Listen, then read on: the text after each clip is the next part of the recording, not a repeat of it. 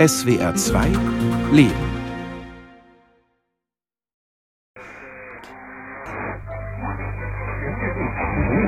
Die Wahrheit nämlich ist dem Menschen zumutbar. Stimmen aus dem Radio geben mir bis heute Halt und Sinn. Wie viel mehr aber brauchte ich sie als Kind?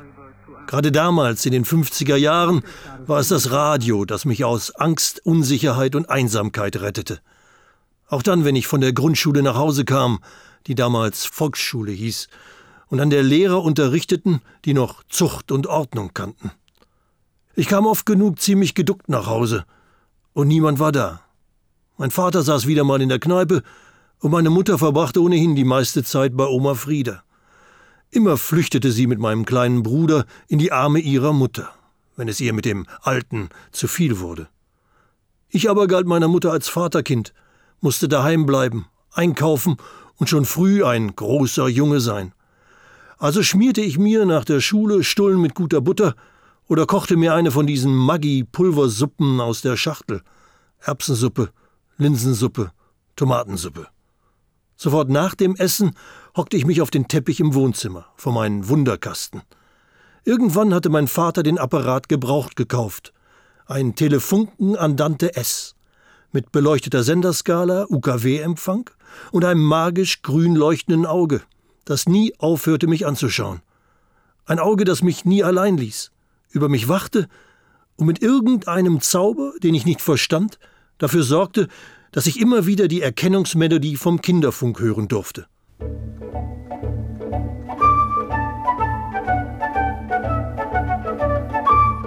Diese Melodie pfiff ich vor mich hin, wenn ich hinten auf dem Hof spielen ging. Und die anderen Kinder pfiffen mit. Den Kinderfunk kannten sie. Doch über die Magie des grünen Auges konnte ich nicht mit ihnen reden. Auch nicht darüber, dass mir das Auge manchmal zuzwinkerte und mich alles hören ließ, was ich wollte. Alle Leute sprechen davon in jeder Stadt. Es gibt kein Verbrechen, das aufgeklärt nicht hat. Kalle Blomqvist, der Meisterdetektiv. Kalle Blomqvist, der Meisterdetektiv. Es war ein wunderbares Wunder. Ich brauchte nur am Senderknopf zu drehen und schon erzählte mir jemand etwas. Manchmal allerdings auch Geschichten, die ich nicht recht verstand oder die mich verwirrten. Rütel Witold, Pole, 30 Jahre alt, geboren in Warschau. Verhaftet im Oktober 44 nach Großrosen gebracht. Gesucht von seinem Sohn Rütel Piotr. Sie hörten den Suchdienst. Dass es einen Krieg mit vielen Toten gegeben hatte, das wusste ich. Und dass mein Vater als 18-Jähriger Sanitäter in Russland gewesen war und im Lazarett Verwundete versorgen musste, das hatte er mir selbst erzählt mehr nicht. Ich war noch längst nicht geboren, als er 1945 aus Leningrad zurückkam. Weit mehr als zehn Jahre später suchte ich, das Schulkind, noch spät am Abend meinen Vater in der Kneipe, bettelte, flehte, dass er nach Hause kommt. Wozu er sich nach einiger Zeit auch überreden ließ. Weißt du, wenn Papi nach Hause kommt und macht so ein ernstes Gesicht, dann nimmt er die Flasche Du Du Jardin und trinkt ein Gläschen. Kam also mit nach Hause schwankend, torkelnd, an meiner Hand. Mein Vater, dieser große Mann, der mir viel, viel später nur einmal und nur kurz erzählte, dass er in Russland Arme und Beine amputieren musste, oft ohne Betäubung. Überall Blut und überall diese Schreie. All das hatte nichts mit den Vätern aus der Radiowerbung zu tun. Gar nichts. Dann schnuppert er so lustig mit der Nase und zwinkert mit den Augen und sagt, ach, der ist wundervoll. Das muss doch was Schönes sein. Da hast du recht. Dujardin ist doch etwas Schönes. Erstens trank mein Vater nicht nur ein Gläschen, und zweitens nannte ihn meine Mutter damals oft genug versoffenes Schwein. Gerade auch dann, wenn er seine Stammtischbrüder nach Hause einlud, um nachmittags ein Fußballspiel zu hören. Da gab es vorher jedes Mal Streit, der immer lauter wurde. Türen knallten und am Ende setzte meine Mutter den kleinen Bruder in den Kinderwagen und schob ab zu Oma Friede. Wieder blieb mir nur mein Vater und seine Kumpanen und das Radio. Alle lauschten gespannt der Reportage, tranken dazu Bier aus braunen Flaschen und rauchten Ernte 23 oder auch HB. Und wenn ein Tor fiel, durfte ich eine Runde Schnaps in die bereitgestellten Gläser gießen. Snellinger bleibt Sieger im zweiten Zweikampf, schlägt dann sehr schön nach innen. Er hat es am Ball am Strafraum der Jugoslawen, die ihre Abwehr formiert haben. Uwe Seeler, Schuss, Pfostenschuss und Tor! Wenn so ein Tor fiel, jubelten alle. Rudi Michel und die Zuschauer im Radio, mein Vater und seine Stammtischbrüder. Alle machten einen Heidenlärm. Also fiel nicht weiter auf, dass ich gar nicht mitlärmte, sondern eher darüber staunte, dass es mein Radio war, das all die Kumpanen, die da mit ihren Bierflaschen in der Hand auf unseren Stühlen saßen, jubeln ließ.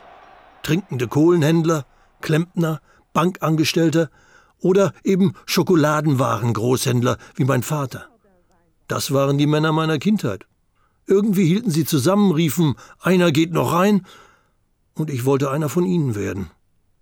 Oder vielleicht doch besser Kapitän, in einer schmucken Uniform die sieben Weltmeere befahren, Richtung Amerika. Auf Wiedersehen, Bremen. Gute Fahrt. Jetzt müsste die Bremen antworten. Vielleicht könnte ich auch als blinder Passagier mitreisen. Bei einem wie Sigismund Rüstig. Später mal. Jetzt aber wollte ich nur eins. Nicht mehr diese Angst haben. Vor allen Dingen des Nachts packte die mich. Da lag ich nicht selten wach und dachte voller Sehnsucht an die Zeit, als wir, Jahre nach dem Krieg, gemeinsam mit Onkel, Tanten und Großeltern in einer viel zu kleinen Wohnung gehaust hatten. Damals hatte ich mich noch sicher und geborgen gefühlt, richtig zu Hause. Selbst ein Radio gab es schon, ein Schaub Lorenz, glaube ich.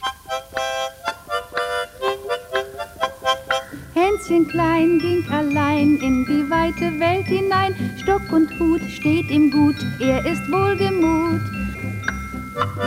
Die Zeit des Hänschens, das es wohlgemut in die weite Welt zieht, war nun vorbei und unsere Großfamilie längst Geschichte. Nach dem großen Zusammenrücken rückten alle wieder auseinander. Ich war allein mit meinen Eltern und glücklich, wenn für kurze Zeit wieder mal alle zu Hause waren. Auch mein Bruder, den meine Mutter nur ihren kleinen Sonnenschein nannte. Thomas lachte wirklich immer, oder zumindest meistens.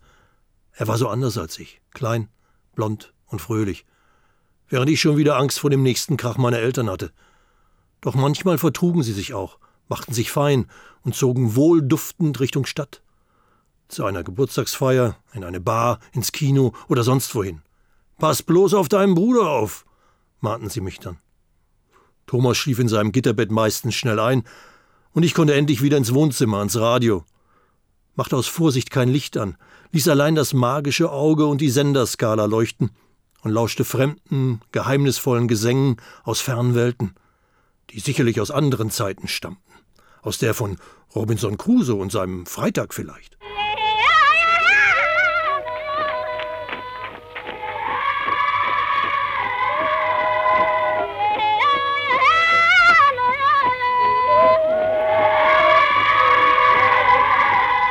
Die abendlichen Ausflüge in meine kleine Radiowelt gingen nicht lange gut.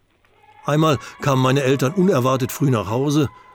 Ich hörte zwar den Schlüssel in der Tür, doch da war es schon zu spät. Meine Mutter erwischte mich noch im Dunkeln vor dem Radio und schlug mir ein paar Mal mitten ins Gesicht. So passt du also auf deinen Bruder auf. Dann stieß sie mich vor sich her Richtung Kinderzimmer und verkündete, mit dem Radiohören sei jetzt Schluss, aus, vorbei. Ab sofort war die Wohnzimmertür in Abwesenheit der Eltern verschlossen, ob am Tag oder in der Nacht. Bis ich eines Tages begann, den Schlüssel zur Wohnzimmertür zu suchen und ihn auch fand. Meine Mutter hatte ihn in einer ausrangierten Zuckerdose im Küchenschrank versteckt. Endlich konnte ich wieder zu meinen Leuten im Radio. Die prügelten mich nicht, schrien mich nicht an, sondern hatten schon auf mich gewartet. Ich atmete auf, steckte mir eins von den tröstenden, ewig sauren Zitronenbonbons in den Mund und hörte Neues aus Waldhagen. Manchen Leuten in Waldhagen ist es gar nicht recht, dass Krämer Schnack solche Cowboy-Pistolen verkauft. Denn überall auf der Straße knallen und lärmen die Jungen damit herum. Gestern Abend auch. Es war schon dämmerig, als etwas Aufregendes passierte. Bang, Winnetou kommt! Bang! Bang! Bang! Los, jetzt bang! Aua, ich habe keine Munition mehr. Ich gehe nach Hause. Ich komme mit. Ach Quatsch, ihr bleibt hier. Gleich wird es dunkel, dann können wir prima Gangster spielen. Mann, sei still. Ich krieg die Jacke voll, wenn ich zu spät komme. Nicht du. Die Stimme des Erzählers. Heute weiß ich, dass es die von Heinz Reinke war. Diese Stimme war für mich Nähe schlechthin. Norddeutsch, rau und freundlich. Die Stimme von einem, der selber mal Kind gewesen war und das nicht vergessen hatte. Der verstand mich und erzählte mir Geschichten, in denen Jungen vorkamen, die zu Hause die Jacke voll kriegten. Wie ich. Überhaupt, wir alle kriegten die Jacke voll, überall, ob in der Schule oder zu Hause. Und die Jungs aus Waldhagen erzählten im Radio, dass auch sie Angst hatten. Sie waren meine Zeugen genau wie meine Großmutter. Die sorgte dafür, dass plötzlich alles anders wurde. Oma Frieda kam eines Tages zu mir in die Wohnung, meine Mutter war fort und mein Vater irgendwo, setzte ihren Hut ab, packte ein paar Klamotten von mir in einen kleinen Koffer und machte ein ernstes Gesicht. Das geht so nicht weiter, du kommst jetzt mit. Ich wusste nicht, wie mir geschah. Erinnere mich nur, dass ich mich eine halbe Stunde später in einer kleinen Dachkammer wiederfand. Samt Sofa, Tisch und einem Radio. Eine elfenbeinfarbene Filetta 203. Nur für mich. Und irgendwann später darin eine Stimme, die mich träumen machte. Damals gab es noch einen deutschen Kaiser. Er hatte einen hochgezwirbelten Schnurrbart im Gesicht. Und so banden sich die deutschen Männer morgens nach dem Rasieren eine breite Schnurrbartbinde über den Mund, sahen albern aus und konnten eine halbe Stunde lang nicht reden. Als ich Erich Kästner vom Barte des Kaisers erzählen hörte, saß Oma auf dem Sofa neben mir und nickte. Zu Kaisers Zeiten war sie selbst noch Kind gewesen, damals in Berlin, und musste ein Matrosenkleidchen tragen. Zeigte mir Fotos von Vater, Mutter, Schwester. Meine Oma Frieda war eine, die Geschichten erzählen konnte, aber auch jemand, der merkte. Und Oma Frieda hatte ob all der Klagen meiner Mutter genau gemerkt, dass meine Eltern mit mir nichts anfangen konnten. Man schlägt keine Kinder, jedenfalls nicht in meiner Wohnung. Und es ist auch nicht gut, dass du immer allein bist. Als sie das sagte, musste ich heftig weinen. Sie nahm mich in die Arme, drückte mich an ihre Kittelschürze. Und ich schluchzte und zitterte ein wenig. Ich bin noch mit der Pferdebahn gefahren. Der Wagen lief schon auf Schienen aber er wurde von einem Pferde gezogen und der Schaffner war zugleich der Kutscher und knallte mit der Peitsche. Oma Friedas Wohnung war nicht groß, nur Stube, Küche, Außenklo, aber sie hatte für mich extra noch diese kleine Dachkammer gemietet. Ein paar Quadratmeter, mit schrägen Wänden aus Holz, nackten Dachpfannen und darin eine Luke, durch die des Nachts die Sterne funkelten. Nie war ich glücklicher als in diesen Momenten. Über mir die Sterne und neben mir das leuchtende Radio, das mich mit der Welt verband.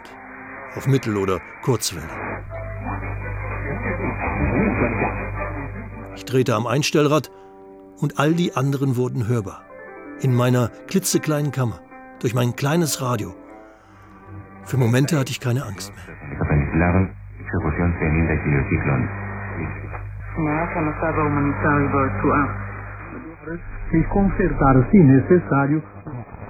Nicht, dass ich von nun an mit meiner Oma allein gelebt hätte.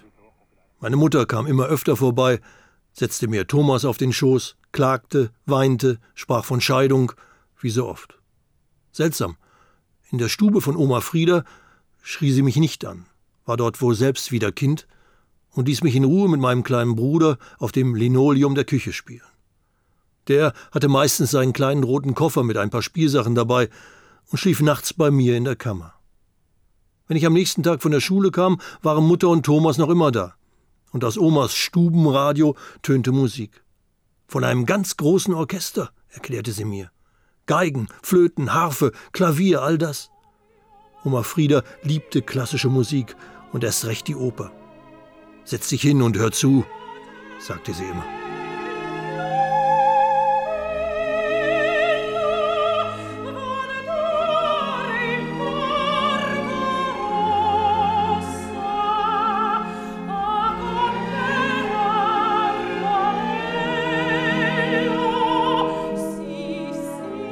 Immer wenn es Konzerte im Radio gab, waren wir ganz Ohr.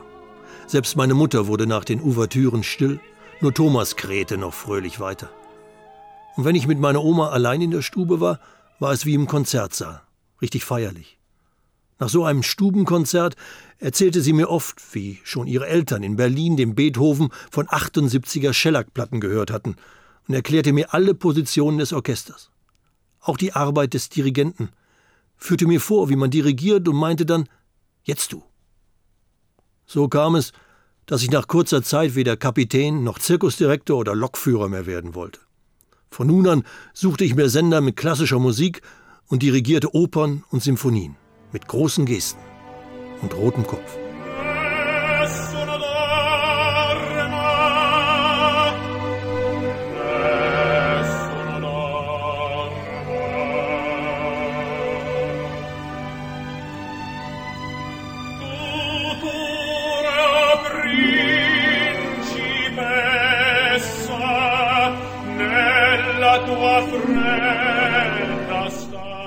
Nessun Dorma, die Lieblingsarie meiner Großmutter. Noch heute treibt sie mir Tränen in die Augen. Vincero, nichts bleibt wie es ist. Das hat sie mir beigebracht und noch viel mehr. Wie hätte ich sonst so früh wissen können, wer Puccini ist und dass es Liebe gibt, die sich wie Musik aus dem Radio in die Herzen schwingt? Es gab jetzt sogar Nächte, in denen ich durchschlafen konnte, nicht mehr des Nachts aufwachte, weinte und voller Schrecken war. Und wenn doch, hörte sie mich holte mich aus meiner Kammer und nahm mich zu sich auf ihre alte blaue Schlafcouch.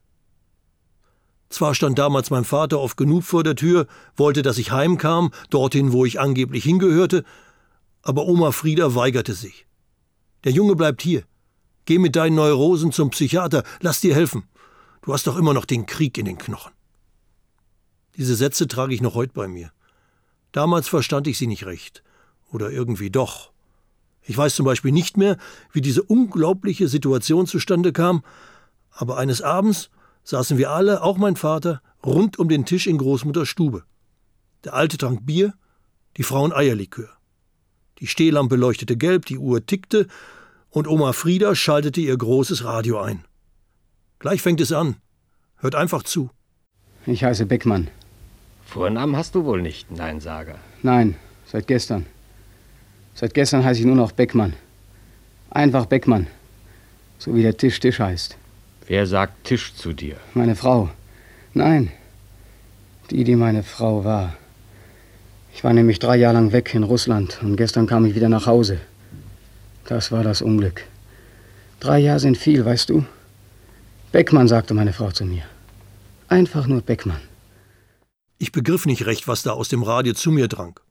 Auch kannte ich Wolfgang Borchert und sein Draußen vor der Tür noch nicht.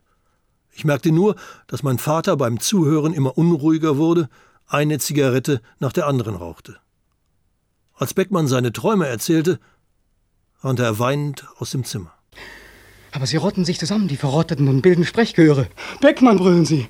Unteroffizier Beckmann, immer zu Unteroffizier Beckmann. Und das Brüllen wächst. Und das Brüllen rollt heran, so groß, so erwürgend groß, dass ich keine Luft mehr kriege.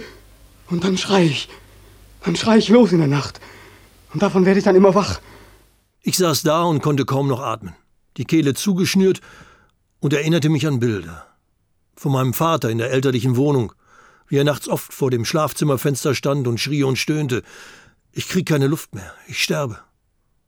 Und diesem Beckmann ging es nicht anders. Aber den Toten und Verrotteten auch nicht. Und mein Vater hatte geweint. Richtig geweint. Meine Oma nahm mich in den Arm, drückte meinen Kopf an ihre große Brust und sagte leise, das musste sein. Irgendwann war das Hörspiel zu Ende und meine Mutter ganz bleich im Gesicht. Schweigen. Unvergesslich.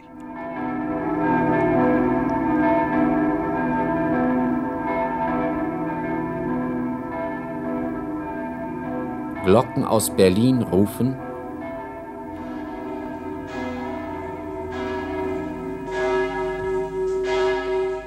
Als ich damals Borcherts Beckmann hörte, spürte ich tief drinnen zum ersten Male, dass es weitaus mehr Leiden gab als in unserer kleinen Familie, mehr als in unserer kleinen Stadt, ein mächtiges Leiden, das größer war als wir alle und bestimmt auch bis nach Berlin reichte, von dem Oma Frieda mir immer so viel erzählte. Irgendwann gehst du weg von hier und dann wartet Berlin auf dich.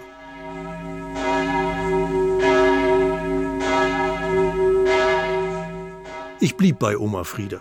Manchmal kam ihre Schwester zu Besuch, Gertrud aus Berlin. Eine kleine Frau mit dicken Brillengläsern, die immer lachte und Bücher dabei hatte, die sie mir schenkte. Tom Sawyer, Huckleberry Finn zum Beispiel, den dicken Lederstrumpf oder ein Merian-Band mit Bildern von Berlin. Komm nur, wenn du groß bist, wir warten auf dich. Wie ein Versprechen klang das, und ich stellte mir Berlin vor. Das gelobte Land.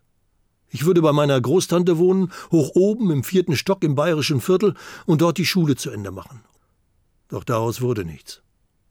Eines Tages will ich nach der Schule zu Oma Frieda nach Hause, da steht sie schon ganz aufgeregt vor dem Schuleingang und schleppt mich mit wehendem Mantel in die Wohnung meiner Eltern.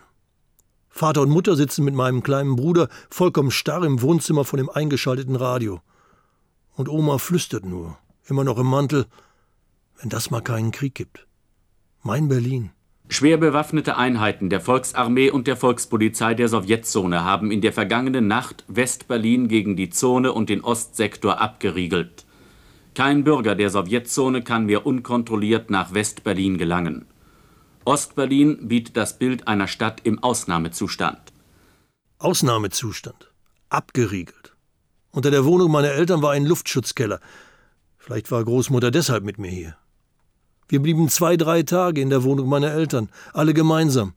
Zur Schule musste ich nicht. Die Sowjetunion hat ihrem Kettenhund Ulbricht ein Stück Leine gelassen.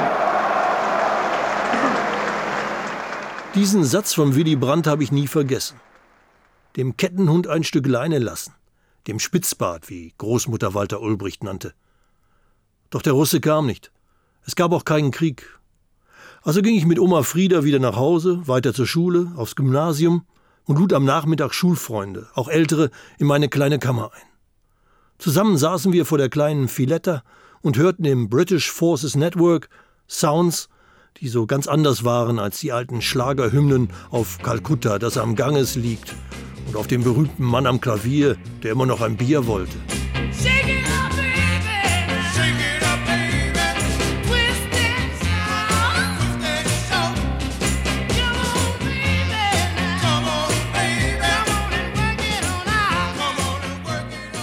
Irgendetwas Neues bahnte sich an. Im Radio war es schon zu hören. Draußen auf der Straße trugen die größeren jungen Lederjacken, spuckten verwegen in den Rinnstein und fuhren knatternde Mopeds. Halbstark nannte man die. Zwar war ich in den frühen 60er Jahren noch nicht ganz so alt, trug auch noch keine Blue Jeans, aber es gab Hoffnung. Oma Frieda hielt zu mir, das ummauerte Berlin wartete auf mich, und irgendwann würden selbst die alten Nazi-Lehrer am Gymnasium aufhören, mich zu verprügeln denn irgendwann würde ich mich wehren.